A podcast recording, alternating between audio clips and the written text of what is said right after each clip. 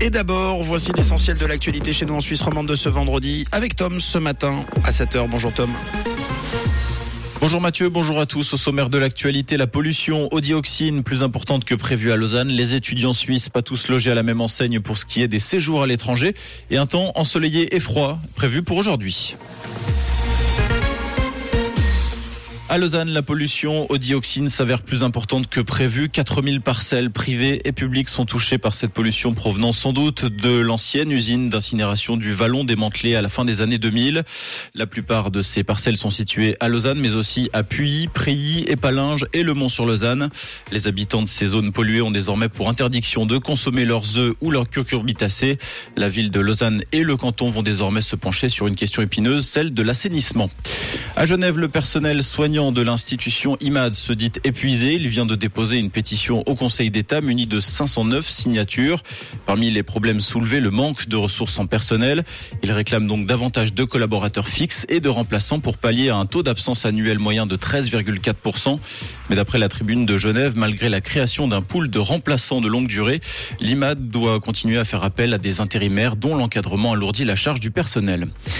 Les étudiants suisses, pas tous égaux face au séjour à l'étranger. Un récent rapport de l'agence nationale Movesia montre que les hautes écoles n'atteignent rarement les objectifs de mobilité de 20% fixés par la Confédération et ceux du processus de Bologne.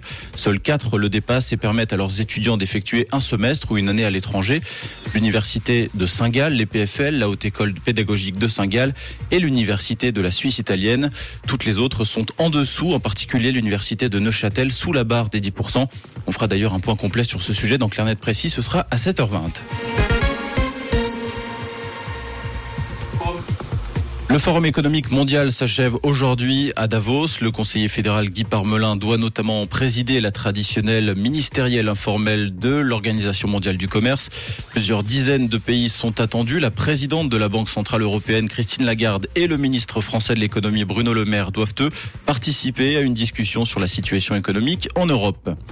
L'acteur Alec Baldwin est inculpé pour homicide involontaire pour son tir mortel sur un tournage. La procureure de Santa Fe a considéré qu'il y avait suffisamment de preuves pour engager des poursuites criminelles contre Alec Baldwin et d'autres membres de l'équipe du tournage de Rust.